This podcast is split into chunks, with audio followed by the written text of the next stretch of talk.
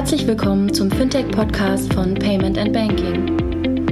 In unserem wöchentlichen Podcast sprechen wir mit interessanten Köpfen aus der Branche über unsere Hauptthemen Fintech, Payment, Banking und Mobile.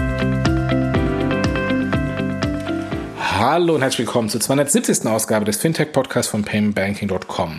Die Banking Exchange liegt hinter uns. Am 9. und 10. Juni fand in Frankfurt statt und wurde angeschaut weltweit, weil es eine virtuelle Konferenz war. Und äh, wir haben ja schon im letzten Podcast sehr ausführlich über die Banking Exchange gesprochen. Kilian und André haben äh, die ja mit frischen, äh, mit frischen Emotionen Revue passieren lassen. Und wie wir genauso in den vergangenen Jahren Content von unseren Konferenzen als Podcast genutzt haben, wollen wir das diesmal auch wieder machen. Also sprich den Content in etwas breiteren Öffentlichkeit zur Verfügung stellen für all die, die eben nicht bei der Konferenz dabei waren oder eben die, die in der Konferenz dabei waren und sich das einzelne, eine oder andere Panel nochmal genauer anhören wollten. Und wir wollen heute anfangen mit einem Panel äh, zum Thema Jugend oder Kinder und Finanzen, das Thema Taschengeld 3.0, wie banken unsere Kids. Das ganze Panel wird moderiert vom Kilian Thalhammer vom Payment Banking Team.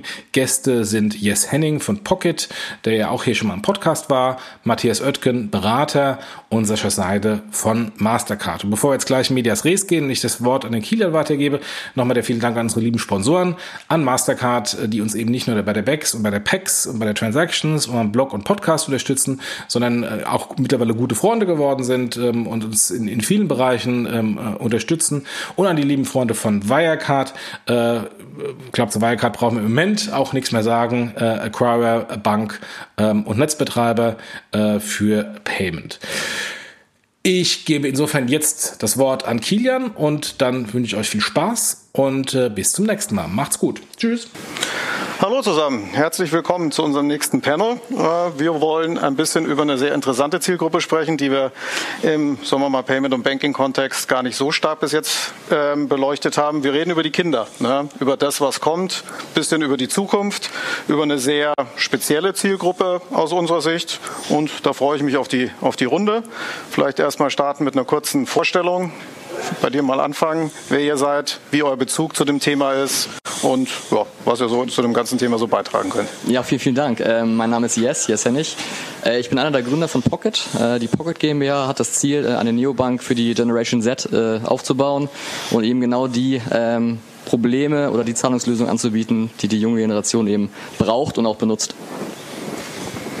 Ja, mein Name ist Matthias, Matthias Oetken. Ich bin im Bereich äh, Coaching tätig, bin im Bereich Fintech äh, tätig und ähm, mein Berührungspunkt zu dem Thema sind Schulungen mit Kids. Ja, hallo, mein Name ist Sascha Seide, bin Account Manager bei Mastercard und ähm, arbeite mit den Sparkassen zusammen und äh, komme über diesen Weg in diese Runde, weil wir mit den ostdeutschen Sparkassen äh, gemeinsam und einem äh, Verein aus Erfurt äh, eine Bildungsinitiative gestartet haben, die sich um Financial Education, also die Allgemeinbildung im finanziellen Bereich äh, von Kindern und Jugendlichen dreht. Okay, super, danke euch. Jetzt haben wir ja kurz den Introfilm gesehen, ja, wo wir ein paar Fragen an die Zielgruppe gestellt haben. Was war da euer Eindruck, als ihr den gesehen habt? Vielleicht mit dir an Anfang, Sascha. Was war das Erste, wo du gedacht hast, ah, interessante Antwort, hat dich überrascht? Wie waren denn so die Antworten der Kids und Jugendlichen da?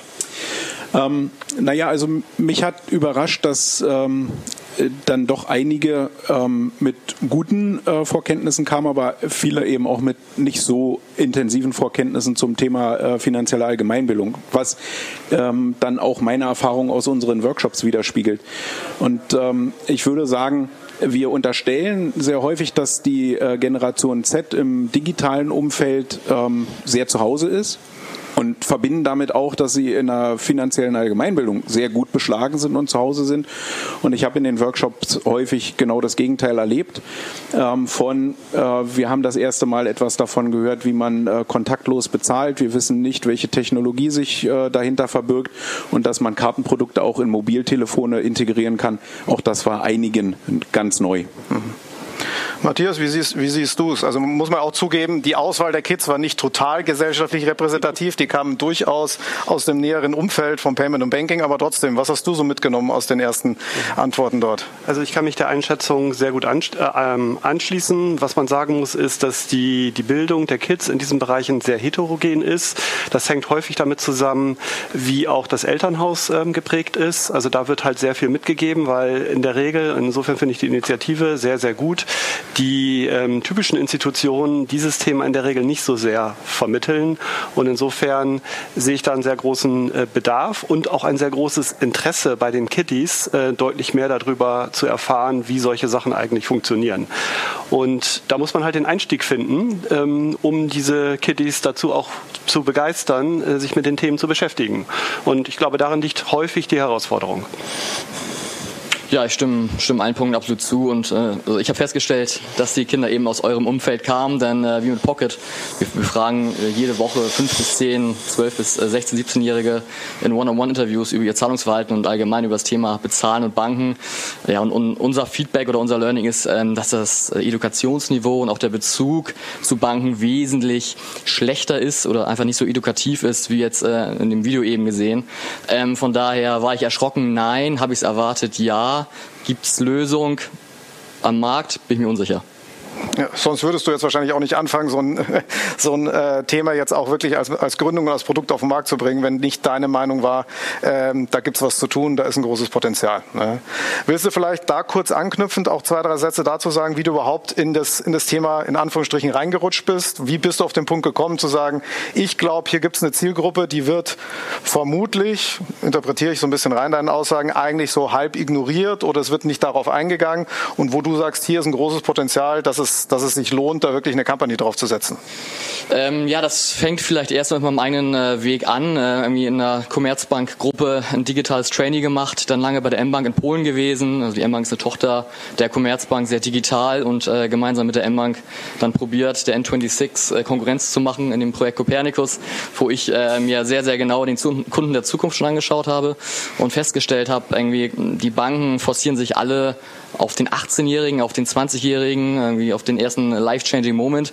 Aber niemand probiert wirklich diesen, diesen Nischenmarkt ähm, Teenager- und Kids-Banking zu adressieren und wirklich ähm, Zielgruppen adressierte Lösungen zu bauen und viel früher diese Emotion gegenüber der Bank und der Marke aufzubauen, um den Kunden dann äh, quasi auch zu transformieren oder zu konvertieren zu Vollbankkunden. Ähm, und ähm, nach meiner Zeit äh, in der Commerzbank war ich noch kurz bei JP Morgan in London und habe mir genau dieses Thema ähm, zur Brust genommen und, und analysiert also über Zahlen und Fakten, über Challenger-Banken in, in, anderen Märkten und anderen Ländern, die eben genau dieses Feld adressieren und habe äh, ja dann festgestellt für mich, dass ähm, quasi das Zahlungsverhalten von Jugendlichen in, in anderen Ländern ähm, gar nicht so anders sind als hier in Deutschland bei den Jugendlichen. Also die Jugendlichen in Deutschland sind gar nicht so zahlungskonservativ wie die Erwachsenen vielleicht, äh, hypothetisch.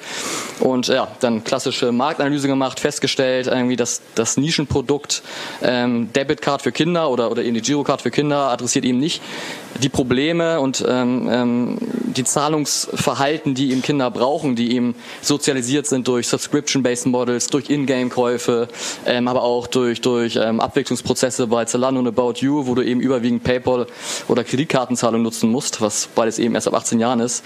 Ja, und so fing das dann alles an. Okay. Ähm, jetzt, ich würde da gerne mal einhaken, weil ähm, unsere Initiative gründet ja darauf, ähm, eben jedem Menschen auf diesem Planeten, äh, der Lust hat, mit Mastercard äh, etwas zu machen, auf ganz unterschiedliche Art und Weise, ähm, die Möglichkeit zu geben, äh, am finanziellen Leben teilzuhaben. Ja, wir nennen das Financial Inclusion. Das ist unser großes Ziel, ähm, jedem Menschen den Zugang zum Finanzmarkt und zu ähm, ja, finanzieller Freiheit auch zu ermöglichen. Und äh, wenn man nach Deutschland guckt, ursprünglich würde man sagen, ähm, hier gibt es dieses Problem nicht. Das würde ich jetzt eher in Richtung Afrika adressieren. Äh, da würde ich eher vermuten, dass jemand ausgeschlossen ist aus dem Finanzmarkt. Ähm, aber äh, ich stelle fest, dass das auch bei den jungen Menschen so ist, weil sich die Zeit viel schneller weiter bewegt. Ja? Äh, in der Vergangenheit war das so, dass die Eltern die Kinder mitgenommen haben, in die Bank gegangen sind. Auch aus meiner ähm, Banker-Lebenserfahrung in der Sparkasse war das so, die Eltern kamen rechtzeitig mit den Kindern, wurde ein Konto eröffnet. Das erste war meistens das Sparbuch und dann wurde von Dritten auf dieses Sparbuch eingezahlt und die Kinder hatten ganz lange in der Regel bis zur Jugend war ja gar keine eigene Erfahrung im Umgang mit Geld, weil das ähm, andere für sie geregelt haben. Ähm, jetzt ist das so, dass äh, durch die Digitalisierung und durch die Medien, die wir ähm, erkennen und die sich bei den jungen Leuten auch ausbreiten, einen viel früheren Zugang auch zu ähm, Payments und zum Umgang mit Geld und auch zur äh, Wertigkeit von Geld bekommen, nämlich indem sie an Spielen teilnehmen und in diesen Spielen irgendwelche Charaktere ähm, kaufen, die für sie natürlich eine andere Wertigkeit haben, als wir Erwachsene diese Wertigkeit beurteilen würden, ähm, aber sie bereit sind, dafür eben auch Geld oder ähm, unbares Geld auszugeben. Und diesen Zeitsprung, diesen äh, Versatz nach vorne, äh, das finde ich toll, dass ihr euch darum kümmert. Ähm, das ist äh, unter anderem auch ein Ergebnis aus unseren Workshops, den Sparkassen das nahezulegen, sich viel früher mit dieser Klientel zu beschäftigen, mit ihren jungen Kunden zu beschäftigen, um diesen Badewanneneffekt, über den wir wahrscheinlich hier in Payment and Banking 100.000 Mal gesprochen haben, wenn wir jungen Kunden adressiert haben, hohe Investitionen äh, am Anfang ähm, eines Kundenlebens und dann der Abbruch, wenn sie in die Selbstentscheidungsphase kommen und das passiert ja meistens, wenn sie Ausbildung beginnen oder äh, selbst das erste Geld verdienen. Ne? Also tolle Initiative und wünsche euch da viel Erfolg. Ja, Dankeschön. Wenn ich da auch kurz einhaken darf. Finanzielle Inklusion ist natürlich ein riesengroßes äh, Thema, wo es auf der einen Seite natürlich darum geht, jedem in irgendeiner Form Zugang zu ja, Instrumenten zu verschaffen, um eben an dieser Inklusion auch teilhaben zu können. Das ist sozusagen die eine Welt. Die andere Welt ist, ähm, und wenn ich jetzt mal in eure Richtung ähm, schaue, natürlich so ein Business versuchen in diesem Segment aufzubauen, was ein sehr schwieriges äh, Business ist und das dann hinterher auch entsprechend zu monetarisieren. Da stelle ich mir also das äh, stelle ich mir als Riesenherausforderung vor.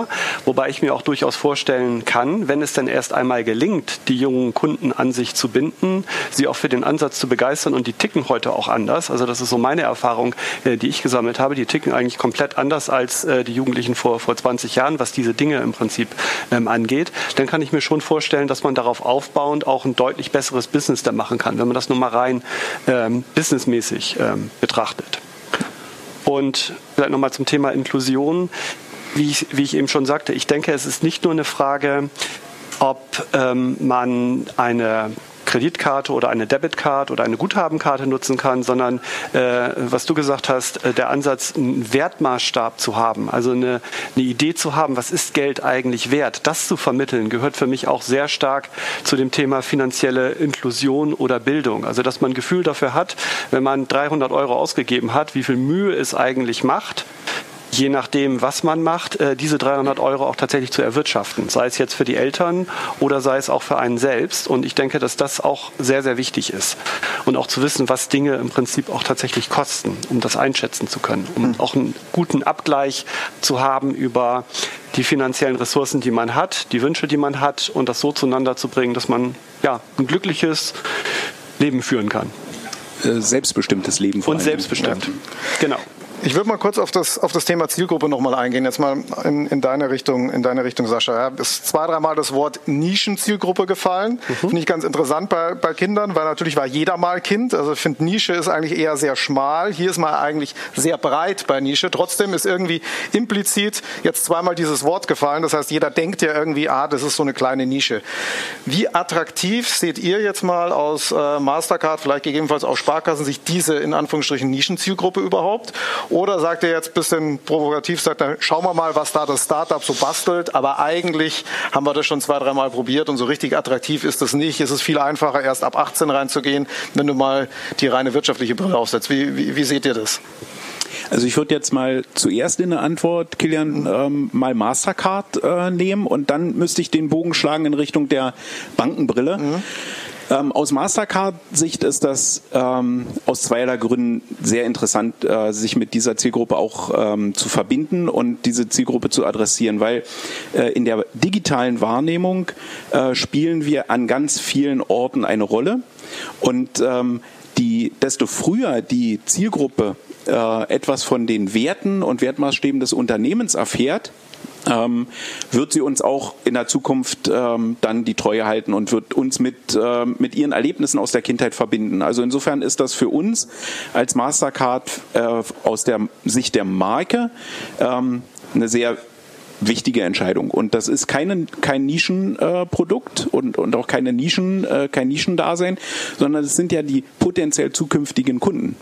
Also diese Kunden in eine Nische zu packen, würde ja heißen, wir würden den zukünftigen Markt klein machen. Mhm. Nein, nein, das ist ein ganz großer.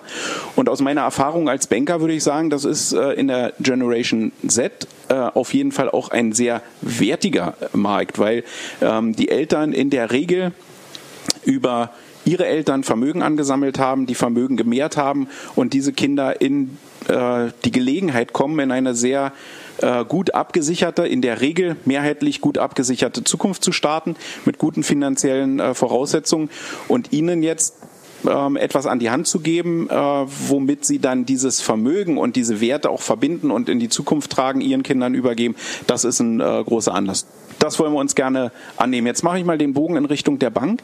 Ähm, auch für die Bank in der, in der Markenführung ist das ein, eine ganz wichtige Botschaft. Mhm. Also die ähm, Kinder und Jugendlichen zu vernachlässigen, die als Nische zu betrachten, da würde ich sagen, äh, eine Bank, die diesen Weg geht, macht einen Fehler. Und ähm, in der Zusammenarbeit mit den Sparkassen stelle ich das auch fest. Und ich glaube, in der Wahrnehmung ist das auch so, wenn wir über Knacks und alle anderen Produkte sprechen, die aus der sehr langen Vergangenheit kommen und heute noch ihre Relevanz haben und auch ihre Bedeutung haben und auch versucht wird, diese Produkte zu transformieren, äh, geben die Sparkassen sich sehr große Mühe, diese, ähm, diese Kinder und Jugendlichen auch zu adressieren. Was schwerfällt, und wir hatten das in, dem, äh, in der Panel-Diskussion davor, ist ähm, für die äh, etablierten Banken und gerade auch für die Sparkassen, mit denen ich zusammenarbeite, ähm, diese Geschwindigkeit von Entwicklung ähm, mitzumachen und nachzuvollziehen. Ihre Produkte und ihre Ansprachen, die über einen herkömmlichen Weg vorerst stationär äh, stattfinden, ähm, diese Zielgruppe der Kinder und Jugendlichen dann auch zu treffen und die auch an sich zu binden. Und äh, da fehlt es, glaube ich, noch ein bisschen an Initiative. Da ruht man sich ein kleines bisschen auch auf dem aus, was man hat, weil das gut funktioniert. Mhm. Und ähm, ich hoffe, dass äh, Pocket äh, eine, äh, ein bisschen äh, Dynamik in den Markt bringt, um so die Sparkassen und auch andere Banken, die im Markt um die äh, Kinder und Jugendlichen buhlen, ähm, in Bewegung zu versetzen, um sich auf das zu konzentrieren, was diese neue Zielgruppe braucht, nämlich digitale Angebote. Also mit dem Smartphone in der Schulpause an der Supermarktkasse zu bezahlen, ist cool. Das kann halt nicht jeder. Mhm. Und das kann auch nicht jede von Ihnen genannte, äh, von dir genannte Sparkasse ähm, dieses Produkt entsprechend anbieten. Und äh, wenn so jemand äh, wie ihr so etwas anbietet, ähm, ich denke schon, dass das hoch attraktiv ist äh, für diese Zielgruppe.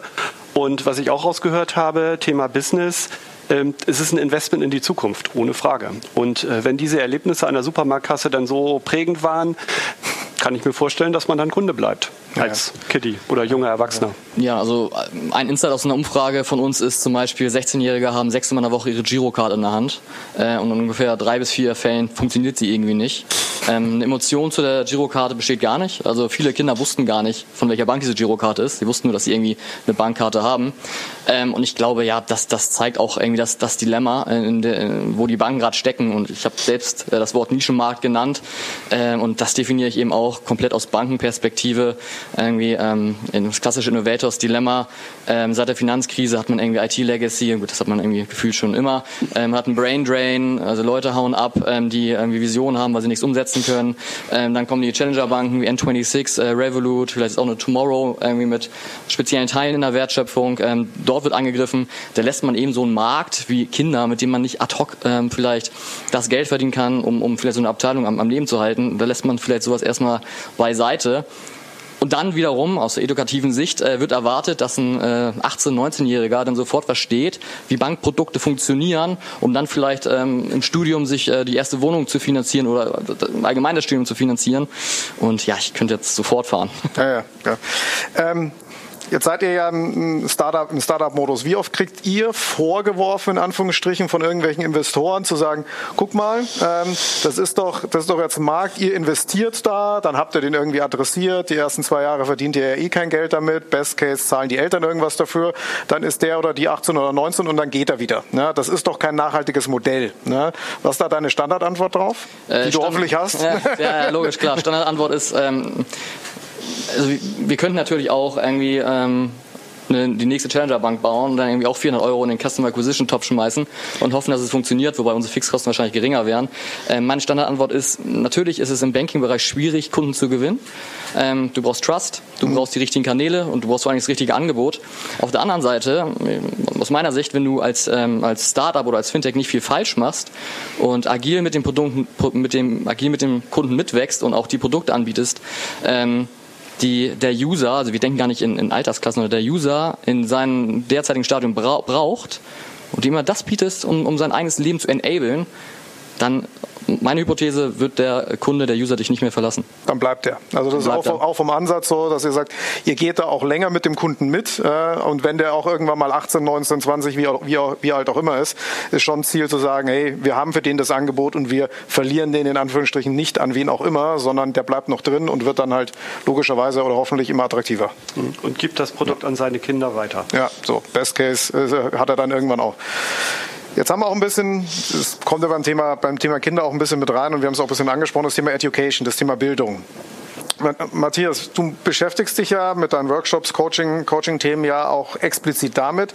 Was hast du da für Erfahrungen? Wie unterschiedlich ist das Spektrum und welche Muster oder Modelle siehst du da? Gibt es da Unterscheidungen von Jungs anders als Mädels? Gibt es Unterscheidungen von der sozialen, wo die Kids herkommen? Gibt's, kannst du da Muster erkennen oder was sind da die interessanten Erkenntnisse daraus? Es gibt sehr viele Unterschiede, aber es gibt auch eine starke Gemeinsamkeit. Und die starke Gemeinsamkeit liegt darin, wie man Zugang zu diesen finanziellen Themen findet. Und äh, das habe ich festgestellt, ist überwiegend über das Thema Wünsche. Die Frage, die ich in diesen Workshops in der Regel am Anfang stelle, ist, wie wollt ihr einmal leben? Und zwar in fünf bis zehn Jahren, kommt nicht so genau drauf an. Zeichnet mal ein realistisches Bild über, wie wollt ihr leben? Was wünscht ihr euch für euer mhm. Leben? Und ähm, dann kommen da sehr unterschiedliche an, äh, Antworten dabei ähm, im Prinzip heraus. Und das hängt natürlich auch sehr stark von der, von der sozialen Prägung auch ab, was da für Angebote äh, oder für, für Themen rauskommen. Und dann werden Preisschilder dran geschrieben. Und die Preisschilder sind dann variieren zwischen 3.000 und 7.000 Euro netto im Monat. Und dann ist der nächste Schritt, ja, ähm, okay, verstanden. Und jetzt müssen wir mal schauen, jetzt müssen wir uns mal über die Einnahmenseite kümmern. Mhm. Ähm, in welchen Berufen kann man eigentlich so viel Geld verdienen im Monat? Und dann gibt es erstmal lange Gesichter. Und dann über so eine ähm, Iteration, so nach dem Motto, müssen es denn wirklich diese Wünsche sein? Kann man das nicht, ähm, kann man nicht auch anders glücklich werden? Ähm, und das nochmal zu hinterfragen, einfach auch zu wissen, wie viel Mühe dahinter steckt, ähm, auf so einem hohen Niveau dieses hohe Niveau anzustreben. Ähm, durch diese Iteration und durch dieses Nachdenken entsteht dann halt sehr viel, ja auch Kompetenz und ähm, im Prinzip diese Selbstbestimmtheit, äh, die du angesprochen hast, dann zu entscheiden, okay, muss ich das wirklich haben oder habe ich nicht auch andere Möglichkeiten? Und wenn man erstmal diese, diese Basics für sich ähm, klar hat, und wie gesagt, da sehe ich eigentlich keine Unterschiede zwischen den ähm, Geschlechtern oder zwischen der, der, der Herkunft, sondern das ist bei allen im Grunde genommen, diese Erkenntnis ist eigentlich bei allen gleich, dann kann man im nächsten Schritt darüber nachdenken, okay, und was brauche ich jetzt eigentlich für finanzielle Produkte, sei es Payment-Produkte, Anlageprodukte oder auch Versicherungsprodukte, um mir zu welchen Zeitpunkten auch immer äh, das Leben dann auch so angenehm wie möglich zu machen. Aber im Vordergrund stehen die Wünsche und darüber bekommt man in der Regel die jungen Erwachsenen und auch die Kiddies. Äh, das fängt ja auch bei den, beim, beim Taschengeld im Grunde genommen an. Ähm, über die Wünsche muss man kommen und die Leute im Prinzip abholen und nicht über die Produktpalette. Was mhm. habe ich alles so im Köcher? Das ist sozusagen meine Erfahrung. Das ist eine ganz, ganz, ganz gute Analogie, die wir oft ja im Payment-Bereich haben. Kein Mensch will bezahlen. Ja, auch da, eigentlich will sich kein Mensch mit den eigentlichen Produkten erstmal beschäftigen. Zumindest ist anscheinend nicht die Zielgruppe, sondern nur mit dem, was man eigentlich mal haben will, erreichen will, zur Verfügung haben will und daraus dann ableiten, okay, dafür genau. muss ich jetzt ja irgendwas tun. Ja, das passiert in der Regel nicht von selber und dadurch, dadurch bekommt er den Zugang. Ähm, welche Rolle Sascha, ihr seid ja viel auch in, in also indirekt oder teilweise auch direkt in, in, in, Schulen und sowas unterwegs. Welche Rolle hat aus deiner, eurer Sicht die Schule da zu spielen und spielt sie die im Moment richtig? Was wäre die Erwartungshaltung an die Schule, hier auch darauf einzuwirken, hier auch eine entsprechende Basis zu schaffen, dass die Fragen nicht erst später gestellt werden, sondern schon viel, viel früher? Wie siehst du das und wie hat sich das aus eurer Sicht über die letzten Jahre so ein bisschen entwickelt? Ähm jetzt könnte man mit Lehrerbashing beginnen und äh, könnte sagen, ähm, die, die Schule wird ihrer Aufgabe in Gänze nicht gerecht. Das möchte ich an der Stelle nicht machen. Ähm, aber unsere Erfahrung ist, dass ähm, eine Vielzahl der Lehrer sich mit den sehr komplex gewordenen finanziellen Themen gar nicht mehr auseinandersetzen können, aus unterschiedlichen Gründen. Zum einen, weil sie selbst den Horizont verloren haben. Ähm, sie sich auf andere Dinge konzentrieren in ihrem Lebensumfeld, wo eben äh, die Themen von äh, Finanzen und die Entwicklung von Finanzen am Finanzmarkt keine Rolle spielen. Und das Zweite ähm, ist, dass ganz viele andere Themen, die im Bildungskatalog der Lehrer ähm, pflichtgemäß vorhanden sind, äh, einfach diese, das Befassen mit diesen Themen einschränkt. Ja? Ähm, wir stellen fest, dass die Lehrer sehr dankbar sind, dass äh, sie externe Hilfe und ich will das mal äh, als Hilfe klingt immer so doof, aber vielleicht Unterstützung äh, bekommen äh, durch Menschen, die sich tagtäglich damit beschäftigen. Und in der Kombination unserer Workshop-Reihe, wo die Sparkassen ähm, einen Teil äh, wahrnehmen, nämlich den gesamten Bereich der volkswirtschaftlichen, betriebswirtschaftlichen Betrachtung äh, des Lebensumfeldes von äh, jungen Menschen. Und wir aus der Perspektive des, der Technologie, was verbirgt sich hinter unbarem Bezahlen und was sind die neuen Medien, äh, wie kann man sicher mit diesen Medien umgehen, welche Kriterien müssen die jungen Leute anlegen, damit sie mit den ihnen übergebenen äh, äh, ja, Mitteln, äh, Tools äh, sicher sich bewegen können. Ähm, das hilft den Lehrern extrem und wir haben eine sehr positive Resonanz darauf. Der erste Schritt, Kilian, ist immer erstmal den Schritt in die Schule reinzubekommen, äh, die Öffnung zu erreichen, äh, eine positive Erfahrung zu erzielen und wenn diese positive Erfahrung ähm, erreicht wird, dann haben wir in einer Vielzahl der Fälle den Wunsch, dass wir auch wiederkommen dürfen. Das heißt im Prinzip unterstützend, unterstützend tätig werden dabei. Und wie du gerade gesagt hast, nicht das klassische Schule, Schule-Lehrer-Bashing, was man ja in ganz, ganz vielen äh, Aspekten sieht und immer sagt, ja, die Schule wird ihrem Auftrag zum Thema XY nicht gerecht. Ich glaube, Finanzen kann man dadurch 20 andere Wörter ersetzen und das, da findest du immer jemand, der da sagt, so einfach ist die Welt, so einfach ist die Welt nicht, äh, sondern da muss man auch den Support von außen geben und sagen, hier, wir, wir helfen euch dabei, ähm, auch diesen in Anführungsstrichen Auftrag irgendwann zu erfüllen. Ne? Ja, also vielleicht ein, äh, ein Hinweis noch, dass wir in den Schulen sein können. Das funktioniert eben auch nur, dass wir uns ähm, als handelnde Personen auch in den Hintergrund stellen. Also wir machen da keine Produktwerbung und wir machen auch keine Mastercard oder Sparkassenwerbung in den Workshops, sondern da, da werden Inhalte transportiert, da wird wirklich Bildung gemacht und sehr neutral, sodass das eben auch alle in dieser Runde erreicht, ohne dass es jetzt einen äh, Blick darauf hat, welche Unternehmen da ähm, die Vertreter stellen und äh, die Inhalte liefern. Mhm. Das ist ganz wichtig. Das würde ich auch in der Runde äh, allen mitgeben, die darüber nachdenken, in diesem Markt unterwegs zu sein. Bitte keine Produktwerbung, kein Auftreten mit äh, Marke, sondern eher wirklich die Inhalte in den Vordergrund stellen. Die Kinder und Jugendlichen wissen dann ganz genau, wie sie das einzuordnen haben. Mhm. Mich würde da mal interessieren, inwiefern das Thema Payment-Sicherheit, also Sicherheit im Zahlungsverkehr, eine, eine Rolle spielt. Meiner Erfahrung nach ist das durchaus ein sehr ja, schwieriges Thema, also nicht nur für Kinder, sondern auch sicherlich für die Eltern oder für die Erwachsenen. Wie, wie werden diese Themen ähm, bei euch da adressiert oder inwiefern werden sie auch nachgefragt? Ist da ein Bewusstsein dafür da? Ähm, also was für Passwörter habe ich? Ähm, nutze ich verschiedene Passwörter? Äh, was mache ich mit einer PIN? Schreibe ich den auf die Karte oder lieber doch nicht? Ähm, verrate ich meinen CVV ähm, an den ähm, netten Verleiher von meinem Surfbrett oder soll ich es vielleicht doch nicht tun, äh, weil er es haben will? Oder wie vielen solche, äh, was spielt das für eine Rolle bei, bei euch in den Diskussionen? Es ist unterschiedlich. Das ist auch altersunterschiedlich. Ähm, desto älter unsere Teilnehmer werden und ähm, wir haben äh, Teilnehmer, die ab Klasse 8 äh, bis dann zu Klasse 12 äh, in unseren Workshops sind. Ähm, in Klasse 8 ist das noch rudimentär. In Klasse 12 ist das dann schon äh, existenziell. Na, also da sind die ersten Erfahrungen mit äh, Pins, gestohlenen Karten, äh, gestohlenen Passwörtern im Internet, äh, die sind da schon gemacht worden und da berichten dann die Teilnehmer auch und wollen natürlich wissen, ähm, wie verwendet man Passwörter, mhm. Äh, welche Länge sollen Passwörter haben, äh, mhm. mit, mit welchen kryptografischen Zeichen darf ich arbeiten, mhm. muss das eine ellenlange Nummer sein, die sich niemand mehr merken kann mhm. oder eine Kombination aus Nummern und Buchstaben und Sonderzeichen und allem drum und dran. Ähm, wie sicher sind ähm, Passwortgeneratoren und äh, die entsprechenden Börsen dazu? Also das spielt schon eine Rolle. Mhm. Ähm, und wir versuchen aus unserer Perspektive als Technologieunternehmen dann die richtigen Antworten zu finden. Die sind sehr individuell. Na, da kann ich jetzt gar nicht sagen, wir beziehen uns nur auf die Karte. Da geht es dann natürlich um, äh, um Geheimzahlen und da geht es auch um äh, Wunschgeheimzahlen, die die Sparkassen anbieten, wo man also seine eigene Geheimzahl ähm, sich geben kann. Äh, aber das geht weit darüber hinaus, weil die äh, jungen Leute bewegen sich natürlich auch in äh, ja, dem Internet und in Spieleumgebungen, wo ganz schnell mit äh, Sicherheitskriterien, äh, wo sie sehr schnell mit Sicherheitskriterien konfrontiert werden. Ja. Finde ich übrigens äh, die absolut richtige Frage. Ähm, wir haben mit drei oder vier äh, Hamburger Schulen gesprochen und mal die Lehrer befragt, ja, was macht ihr eigentlich ähm, in Bezug auf äh, digitale Finanzedukation? Ja, ist, ist ein großes Thema mittlerweile. Jeder spricht drüber, Finanzbildung fehlt. Mhm.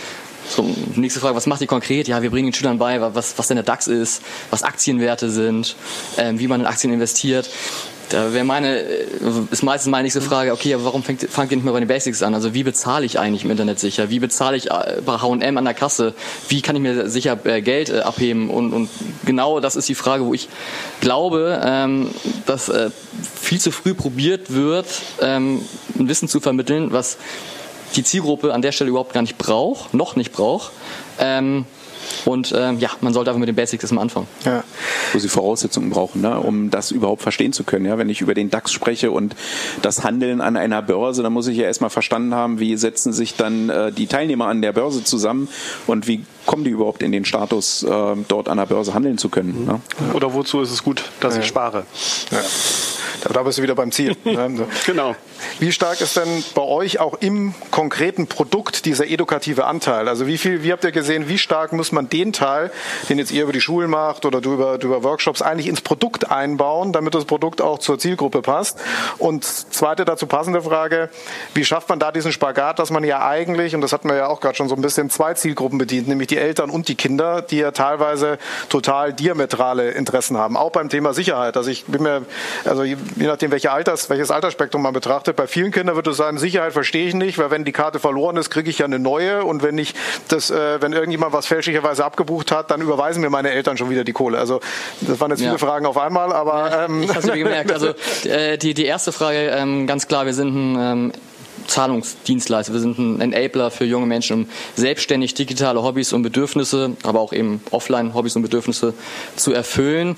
Ähm, wir haben ein äh, Feature, das ist eine lustigerweise eine Wunschliste, eine smarte Wunschliste, ähm, wo die User sich ähm, ihre Produktwünsche ähm, eben, eben speichern können und wir mit äh, gewissen APIs immer ja, den, den, besten Preis probieren anzuzeigen bei den sichersten Shops. Mhm. Ähm, die Eltern in ihrem Interface können Ausgabelimits setzen, ähm, können sagen, mein Sohn Jona 15 darf im Monat nicht mehr als 40 Euro ähm, online für Fortnite zum Beispiel ähm, ausgeben. Und ähm, dann haben die Eltern eben auch noch eine gewisse äh, äh, Übersicht in, in, Echtzeit, was denn mit der Karte äh, so passiert. Aber ähm, darauf beschränken wir uns dann auch, weil wir glauben, Finanzedukation ähm, soll über die Schulen, aber vor allem primär über die Eltern äh, beigebracht werden. Ähm, wir nehmen uns nicht raus zu sagen, wir als Pocket, wir sind ein Zahlungsenabler äh, oder ein Zahlungsdienstleister und bringen den Kindern noch äh, digitale Finanzedukation bei. Ich glaube, das ganze Thema Education ist ein riesen eigenes Thema für sich, wo noch viel Potenzial steckt. Ähm, genau. Und damit verbleiben wir auch. Das heißt klarer Produktfokus und sagen, und ihr seht zwar da natürlich einen großen Need, sagt aber, den Need ist nicht euer Anspruch, das über das Produkt zu lösen, sondern das muss über, über andere Ebenen gelöst werden. Also sei es Schulen, sei es, sei es äh, Coaching, Workshops, sei es über die Eltern. Also das sind zwei unterschiedliche Genau, also ich glaube, die Eltern äh, sind meiner Meinung nach der, der größte Treiber. Wie gesagt, die, die Kinder werden durch die Eltern sozialisiert. So ist es auch im Zahlungsverhalten. Ähm, und ich glaube, wie alles im Leben, Learning by Doing ist meistens äh, die, äh, die beste Maßnahme, äh, wenn das Kind dann eben mit, mit der eigenen Prepaid Debit Card für Fortnite, ähm, bei Fortnite bezahlt und irgendwann feststellt, verdammt, die Karte ist leer, ich kann nicht mehr kaufen. Ich glaube, dann ist das ein anderer Trigger Point, ein anderes Verständnis, als wenn man weiß, okay, ich habe die Kreditkartennummer meiner Mutter hinterlegt, die bekommt am Ende des Monats die Abrechnung und ich habe jetzt erstmal einen Monat lang Spaß. Ähm, ich glaube, über den Weg sollte man eher gehen. Vier Wochen Kredit. Ne? Vier Wochen Kredit und dann halt einmal äh, zu Hause äh, bleiben müssen. Ja. ja. Ja, also Thema, Thema Fortnite ist ein paar Mal gefallen. Also eine Frage, die ich mir, die ich mir selber auch, äh, selber, selber auch Kinder auch mal gestellt habe, ist, warum gehen solche Player, die einen sehr, sehr guten Zugang zu dieser Zielgruppe haben, per, also automatisch, die da gar nicht mehr groß was erklären müssen. Und Fortnite ist ein Beispiel, Sony ist ein anderes Beispiel und so weiter, nicht stärker auch in diesen Bereich rein, weil darüber könnte natürlich eine, eine Bindung ihrer Zielgruppe ähm, deutlich, deutlich intensiver und stärker werden. Ähm, habt ihr da Ideen, warum das solche Player nicht machen? Also liegt es daran, dass sie sagen, ach, das mir jetzt, ich bin da eigentlich in einem ganz anderen Feld unterwegs, das interessiert mich nicht, sehen die da kein Potenzial, wissen die nicht, wie es geht? Wie siehst, wie siehst du das? Ja? Naja, ähm, Kilian, ich glaube, da äh, gibt es ein bisschen äh, das Prinzip Schuster bleibt bei deinen Leisten. Na? Ähm, die Spieleanbieter sind Spieleanbieter. Und sie werden auch zuerst über das Angebot an Spiel äh, und an äh, tollem Spiel, äh, guter Grafik und ähm, tolle Aufregung äh, identifiziert. Denen wird nicht zugeschrieben, dass sie jetzt ähm, Bankprodukte ähm, einführen und denen wird auch nicht zugeschrieben, dass sie ähm, Bildungsmaßnahmen im finanziellen Bereich äh, unterstützen. Mhm wir engagieren uns als Mastercard ja auch äh, im E-Sport-Bereich äh, und äh, da würde ich die, die Brücke jetzt schlagen. Das ist dann unsere Aufgabe ähm, als das Unternehmen, was für die Zahlungsverkehrstechnologie verantwortlich ist, dann eben diese, ähm, die, dieses Brandmerkmal zu nutzen und unsere Aufmerksamkeit in dieser äh, Spieleumgebung zu nutzen, um eben den jungen Kunden äh, die Informationen zu geben, die sie brauchen, um ja, in dem, in dem Feld äh, gut unterwegs zu sein. Sowohl sicher unterwegs zu sein, aber auch gut gerüstet und selbstbestimmt unterwegs zu sein, um da spielen zu können. Wie seht ihr das? Naja, das liegt nicht im Interesse der Spieleanbieter, äh, dass äh, in irgendeiner Form deren Umsatz eingeschränkt wird. Also insofern, also auch ein, ein Online-Casino wird nicht unbedingt ähm, ihre Kunden jetzt ähm, groß erziehen, es sei denn, sie werden gesetzlich dazu verpflichtet, dass sie da irgendwie immer so einen Balken drüber ähm, schreiben äh, müssen, so Achtung, Achtung, kann süchtig machen. Ähm, also ich bin ein großer Fan davon, immer zu schauen, was macht für einen tatsächlich ähm, Sinn. Und äh, das sehe ich jetzt äh, eher bei den Spieleanbietern ähm, nicht und auch nicht bei Online-Casinos oder so etwas. Äh, wenn ich jetzt nochmal in eure Richtung gucke, ich glaube auch euch würde das überfordern, wenn ihr jetzt das ganze Education-Thema auf eure Schultern ähm, lasten würdet. Das würde einfach nicht funktionieren, weil ihr es auch einfach nicht tragen könnt. Äh, was man vielleicht machen kann, sind kleine In-App-Hinweise, so ein bisschen Education, so nach dem Motto, ah, Achtung, du hast schon lange deine PIN nicht mehr geändert, ähm, vielleicht änderst du sie mal, wenn es das bei euch äh, geht oder wenn es gibt oder das Passwort oder das sind so kleine Hinweise, die so ein bisschen auch wirklich unmittelbaren Nutzen erzeugen und nicht so aufwendig sind. Das kann ich mir sehr gut vorstellen. Und ansonsten ist es halt eher die Frage, ähm, wer hat eigentlich größere Interessen daran, äh, dass mit so einem Produkt ähm, oder mit, mit den Produkten vernünftig umgegangen wird. Und da sehe ich natürlich schon, also für mich macht das Sinn, dass jetzt Mastercard ähm, da ähm, Ressourcen drauf verwendet, äh, dass die finanzielle Bildung in diesem Segment besser wird. Weil unterm Strich wird es auch ähm, für, für euch sinnvoll sein, weil dadurch einfach äh, es möglicherweise weniger Chargebacks gibt. Das heißt, die Schäden sind geringer. Also insofern das ist immer ein bisschen, ähm, und das finde ich absolut in Ordnung, ähm, muss auch immer schauen, was ist der langfristige Nutzen, der dahinter steckt.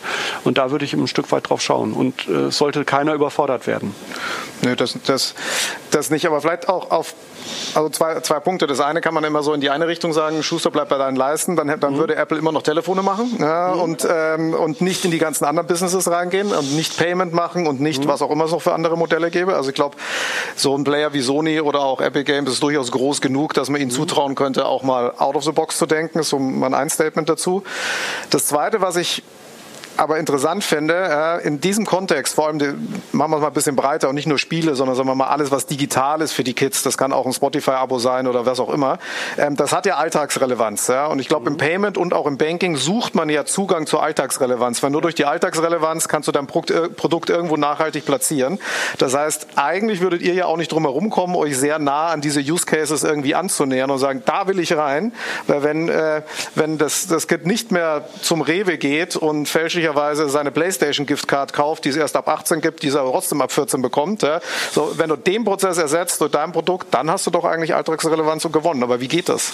Ja, wie geht das, indem du ein gutes Produkt baust und, und auch äh, klar kommunizierst, ähm, was du mit Pocket zum Beispiel dir ermöglichen kannst und was eben nicht funktioniert. Ähm, und deswegen sind wir auch froh, mit Mastercard gemeinsam eben diese virtuelle und physische Prepaid-Debitkarte rauszubringen für die Generation. Ähm, womit man eben online bezahlen kann, womit man eben offline bezahlen kann, also Subscriptions bezahlen kann, Ingame-Käufe machen kann, Bargeld abheben kann, sofern es denn nötig ist, aber dann eben auch, wenn der Bäcker es akzeptiert, da morgens die Brötchen zu bezahlen. Und genau das ist auch der Punkt, den ich eingangs gesagt habe, die Girokarte, die dann eher diese, ja, diese negative Assoziation beinhaltet für die Zielgruppe, weil sie teilweise nicht funktioniert. Wenn du ein Produkt, eine Karte in der Hand hast, die einfach funktioniert und die Dinge ermöglicht, ähm, dann glaube ich, hast du einen guten Job gemacht. Okay. Ich glaube, ähm, was in, die, in diese Thematik noch reingehört, und das stellen wir in den Workshops auch fest, ähm, wir sind in Deutschland immer sehr national denkend. Ja? Wenn wir uns die Girocard angucken, PayDirect, alle, alle Produkte, die so ähm, von äh, äh, von unseren Banken entwickelt werden, werden immer für den nationalen Markt entwickelt. Ähm, die Zielgruppe der jungen äh, Kunden ist darüber schon weit hinaus. Die Erwartung ist, dass sie gar nicht mehr den Unterschied spüren zwischen dem Einsatz in ihrem, in ihrem näheren Umfeld und in der virtuellen äh, Welt, in der sie sich bewegen, wo sie sich dann plötzlich äh, mit einem Spiel in Amerika aufhalten, ohne ähm, dass es da eine Grenze gibt. Ne? Also mhm. dieses grenzenlose, barrierelose Einsetzen von Zahlungsmitteln, aber überhaupt auch das sich bewegen im grenzenlosen Raum. Ne? Also vor Corona, jetzt hat Corona uns da ein kleines Schnippchen geschlagen, aber vor Corona war es so, dass Reisen in Europa und in der Welt für ein deutsches Kind nahezu grenzenlos möglich war. Also ähm, da wurden ganz wenige Barrieren gesetzt, vielleicht wenn man nach Amerika eingereist ist, mal eine etwas strengere Passkontrolle. Ja? Mhm. Aber ansonsten gibt es für die junge Generation diese Grenzen, die wir noch kennen und die für uns eben auch entscheidend waren zum Einsetzen von Zahlungsmitteln, die gibt es nicht mehr. Und das ist die Erwartung für ähm, die jungen Leute, die ihr dann hoffentlich auch adressiert, dass eben das Zahlungsmittel nicht ein Zahlungsmittel ist, was ich einer, beim Überschreiten einer imaginären Grenze austauschen muss, ähm, oder mein Handy ähm, in eine neue App verwandeln muss, damit ich äh, im nächstgelegenen europäischen Ausland dann meine Zahlungen tätigen kann. Kurz um einzuhaken, ähm, super interessanter und spannender Punkt, den wir auch festgestellt haben. Wann denkt ein Jugendlicher eigentlich das erste Mal über seine Bankkarte nach, wenn er zum Beispiel ein Auslandsjahr in den USA macht und feststellt, okay, meine Sparkassen-Girokarte funktioniert hier halt nicht und Mama hat mir im Flughafen nochmal äh, irgendwie einen Umschlag gegeben, wo 2000 Dollar drin sind, damit ich die ersten Monate überleben kann. Das kann nicht die Lösung sein. Äh, Zahlungsdienstleistungen müssen grenzübergreifend denken und auch funktionieren. Ja. Ja, und da hast du auch beide Zielgruppen, weil sowohl die Eltern wissen, die 2000 Dollar sind nach einer Woche weg, ja, äh, egal ob verloren oder ausgegeben, ja, so und und auch die die Kinder, also was soll ich denn jetzt machen? Ja, und da ist es einfach die klassische Forderung, glaube ich, an die Produkte, auch aus der Zielgruppe so offen wie möglich zu sein, weil wie wir alle, wie wir alle sagen, es ist halt einfach nicht lokal. Ja, äh, es ist äh, nicht nur nicht nur regional überschreitend, auch kanalüberschreitend. Ich habe selber auch die, die Erfahrung gemacht, dass du oft ähm, Kids nicht erklären kannst, warum ein Zahlmittel online nicht funktioniert. Ne? Das ist einfach nicht, nicht mit, mit normalen Fakten erklärbar, außer mit dem geht halt nicht. Ne? So, das, ist, das glauben sie dann manchmal, manchmal auch nicht, aber es ist echt schwierig und da kann sich, glaube ich, der ein oder andere Produktmanager auch aus der Bankenwelt mal ein Beispiel nehmen und sagen, okay, wenn das die Frage ist, die ich nicht rational erklären kann, dann sollte ich vielleicht was ändern dran. Gut, ich wollte mal ähm, nochmal Richtung Mike mal gucken. Haben wir Fragen? Vom Publikum aus der Runde? Kam irgendwas Spannendes? Ja, ganz viele Fragen sogar. Erstmal vielen Dank an die, an die Runde, an euch. Äh, spannende Diskussion. Ähm, eins der Themen, die mich beschäftigt hat, ist äh, tatsächlich das Thema Emotionen. Also anders als vielleicht in anderen Bereichen, also gerade wenn wir jetzt über Neobanks sprechen oder wenn wir über, wir haben eben über KMU gesprochen, glaube ich, spielen Emotionen gar nicht so eine große Rolle. Ähm, wenn ich jetzt aber an Kids und Jugendliche denke, da funktioniert irgendwie gefühlt alles über Emotionen. Also wir hatten eben das Beispiel Fortnite, also wenn es ein Fortnite-Konto gäbe, ich kenne da jemanden. Gibt es ein Hello Kitty-Konto, kenne ich auch jemanden. Ähm, Kilian? Ähm, Habe ich schon. Hast du schon. Die aber nicht den Zugang verraten. Was mir noch nicht so ganz klar geworden ist in der Diskussion, ich äh, muss zugegeben, äh, ich, ich, war für einen kurzen Moment draußen, aber ähm, wird mit der Zielgruppe eigentlich genügend über dieses Thema gesprochen, um dann Produkte zu entwickeln? Also kennen wir die Bedürfnisse genau eben dieser Zielgruppe, wo wir sagen, wir als Eltern, da fehlt was. Kennen wir denn die Bedürfnisse aus einer Produktperspektive? Wer mag anfangen? Ja, super, super, super Punkt. Ähm, erstmal, wie, wie definiert man überhaupt äh, das Thema Emotion im Bereich Banking oder Zahlung? Ähm, das ist, glaube ich, schon mal relativ schwierig. Ich glaube, ähm, erstmal eine positive Emotion ist, wenn was funktioniert, wenn man keine Probleme hat, Dinge zu bezahlen. Ich glaube, das ist erstmal die beste Emotion, die man als Zahlungsdienstleister ähm, ähm generieren kann. Zweite Frage ist, wie setzen Banken ähm, eigentlich ihre eigene Brand oder ihre eigene Marke um oder wie positionieren sie sich gerade in dem Bereich Kinder und Jugendliche? Und da sehen wir nach wie vor die Knackskonten, die ich selbst hatte. Ich bin Baujahr 88. Äh, wir sehen äh, mittlerweile auch Mäuschenkonten. Wir sehen kleine pinke Schweine, die rumspringen. Äh, wir sehen aber keine Banking-Apps, ähm, die funktionieren, wo, wo man echtes Geld sieht. Ähm, wir, wir, wir sehen ähm, die Banken nicht in den äh, digitalen Medien und Kanälen, wo die Zielgruppe am meisten unterwegs ist. Und wenn, dann ist die Haspa oder die Sparkasse äh, irgendwie ganz schlecht verkleidet und man erkennt hinter dem Kostüm, okay, da ist, da ist doch die Sparkasse hinter. Money die Maus, ne? Ja, genau. Und ähm, ja, das einfach mal kurz, um hier mal ein paar Thesen und Meinungen in die Runde zu schmeißen. Also ich glaube, das Thema Emotionen bei Kindern und Jugendlichen ist ja per se ähm, adressiert. Ne? Also wir machen, erziehen unsere Kinder über Emotionen, über äh, viele emotionale Eindrücke. Wir ähm, malen mit ihnen, wenn sie klein sind, Bilder. Das ist alles Emotionen. Ähm, und wir verlernen das dann irgendwie in der Zukunft, wenn wir Produkte entwickeln, äh, diese Emotionen mitzutransportieren in diesem Altersbereich. Da wären wir dann so äh, faktisch und statisch und ähm, wollen dann ähm, immer nur die Produktvorteile äh, nennen, ähm, anstatt so ein kleines bisschen über äh, die Emotionen zu spielen. Ähm, ich glaube, wir, wir machen das ganz gut, indem wir uns auch im E-Sports engagieren. Das ist hochemotional. Das ist jetzt kein ähm, keine Emotionalität, die wir per se äh, transportieren, sondern die in dem äh, Produkt liegt, was dort genutzt wird und wo sich die Kinder und Jugendlichen wiederfinden. Das ist die höchste Emotionalität. Und wenn sie dann verbunden werden mit äh, dem, was sie interessiert, entweder ist es dann Pocket oder ist es das Mastercard-Brand, was ihnen ermöglicht, in, an diesen Veranstaltungen teilzunehmen, Teil dieser Veranstaltung zu werden, entweder als Zuschauer oder sogar als Teilnehmer, was dann das höchste Level wäre, ähm, dann ist das ähm, ja, Transport äh, von Emotionen pur. Wobei ich bei so einem, so einem Thema wie jetzt E-Sports denke und, und ich kenne das Mastercard-Logo da, das habe ich, äh, hat man schon das eine oder andere Mal gesehen. Es ist nicht nur ein reines Transportieren des Brands, das hat für mich noch nicht so viel was mit Produkt zu tun. Also da fehlt mir noch ein bisschen mehr, wie sagt man, Fleisch am Knochen.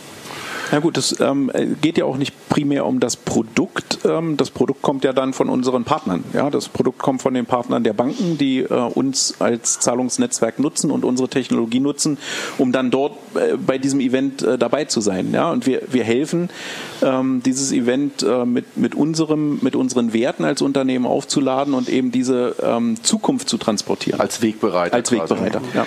Wir haben eine Frage reinbekommen von einem gewissen André M. Bajorat aus Pinneberg. Er fragt, kann man mit Kindern Geld verdienen? Und darf man das? Matthias, wie siehst du es? Ob man mit Kindern Geld verdienen kann. Ist interessant, dass du mir jetzt ausgerechnet die Frage stellst.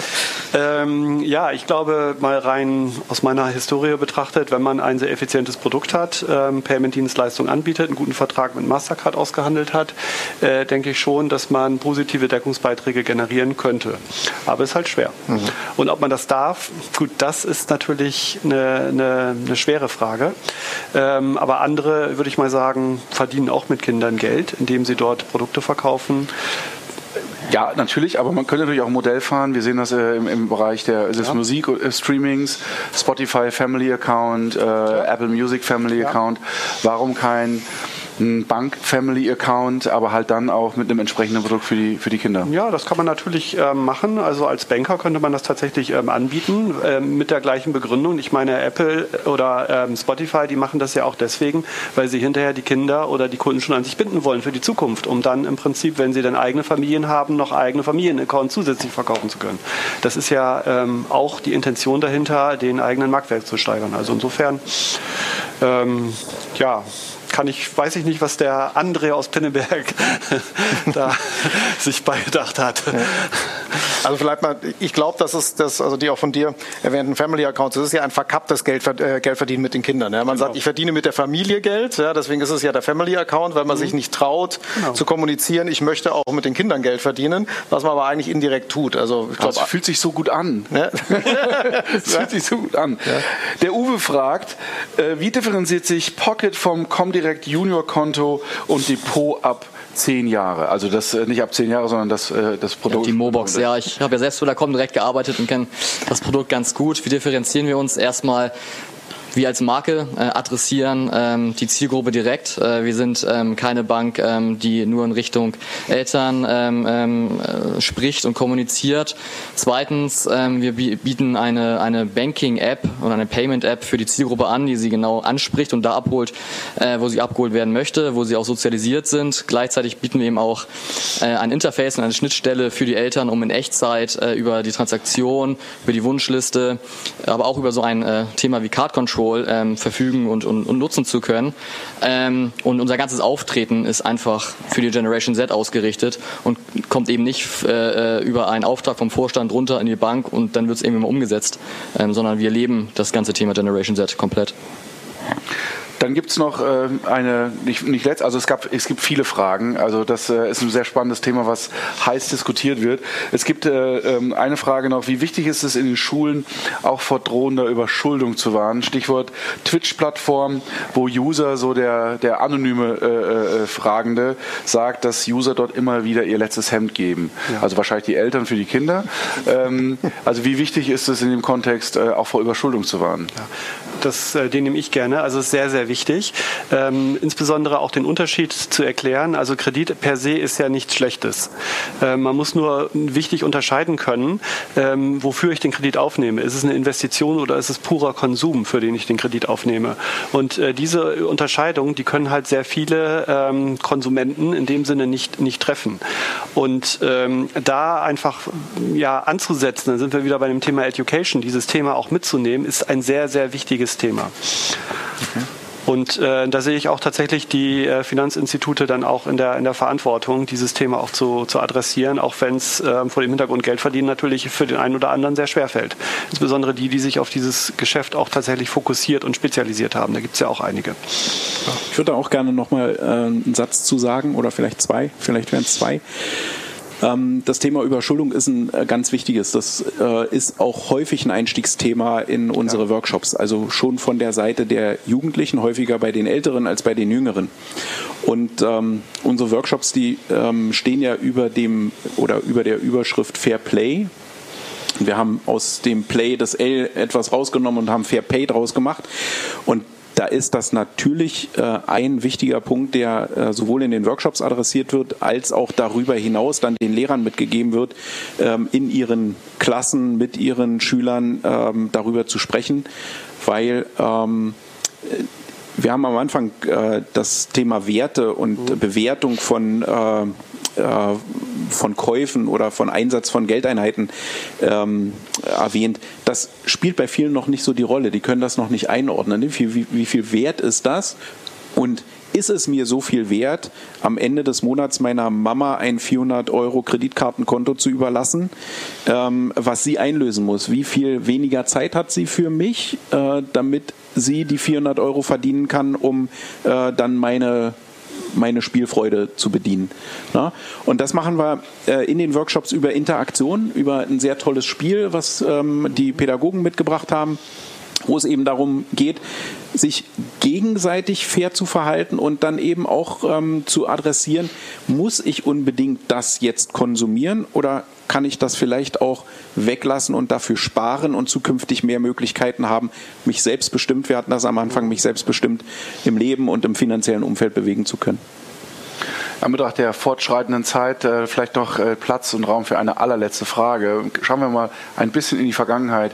Äh, Knacks, Sumsi, wir haben Money die Maus. Ähm, die gibt es seit 50, 60 Jahren. Das Knacksheft, glaube ich, auch schon seit Ewigkeiten. Ähm, war früher finanzielle Education oder Financial Education besser Also oder anders, hat man das Thema früher besser platziert? Der Weltspartag äh, interessiert heute keine Sau mehr gefühlt. Also für mich war das noch ein Highlight.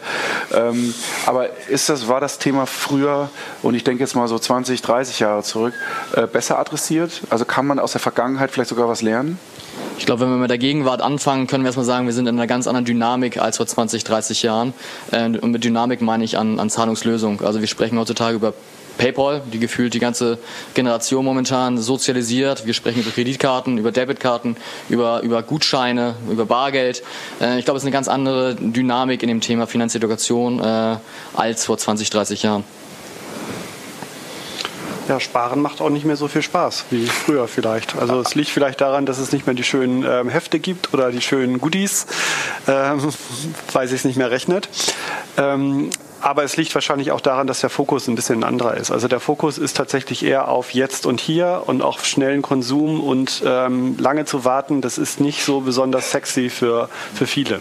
Das stimmt, aber wenn ihr anschaust in den USA beispielsweise als, als Gegen, Gegenpol, ähm, wenn man Sparen anders konzipiert, wie es beispielsweise Digit gemacht hat, dann fühlt sich Sparen nicht mehr wie Sparen an. Ja. Also wenn ich mit jedem Einkauf irgendwie diesen berühmten, äh, dieses berühmte Aufrunden, dann lege ich über den Monat natürlich viel weniger, äh, viel kleinere Beträge Beiträge weg, mhm. aber spare trotzdem. Und für mich ein schönes Beispiel, wie man halt Sparen auch konzipieren kann. Aber da gibt es in Deutschland irgendwie gefühlt nicht so viel. Mhm Geschwindigkeit ähm, der, der Produktentwicklung und auch die Geschwindigkeit äh, dessen, was wir an äh, Digitalisierung in anderen äh, Teilen dieser Erde sehen, ist ein anderes Tempo als das, was wir in Deutschland erleben. Ja, da gibt es viele Player, die ähm, eher auf der Bremse stehen, als sich zu bewegen. Corona hat jetzt einen kleinen Schritt in die Richtung getan, äh, dass die Notwendigkeit erkannt wird, sich dahin zu bewegen. Und vielleicht erkennen wir ja auch bei den Produktverantwortlichen, dass sie sich ähm, zum Sparen anders positionieren, andere Ideen äh, finden und äh, Sparen wieder sexy wird. Dann ja. wunderbares Schlusswort. Äh, ich bin gekommen, um das Panel so ein bisschen voranzutreiben und zu beenden und habe dann selber viele Fragen gestellt. Ähm, vielen Dank an, an, an euch, an die wunderbare Diskussion.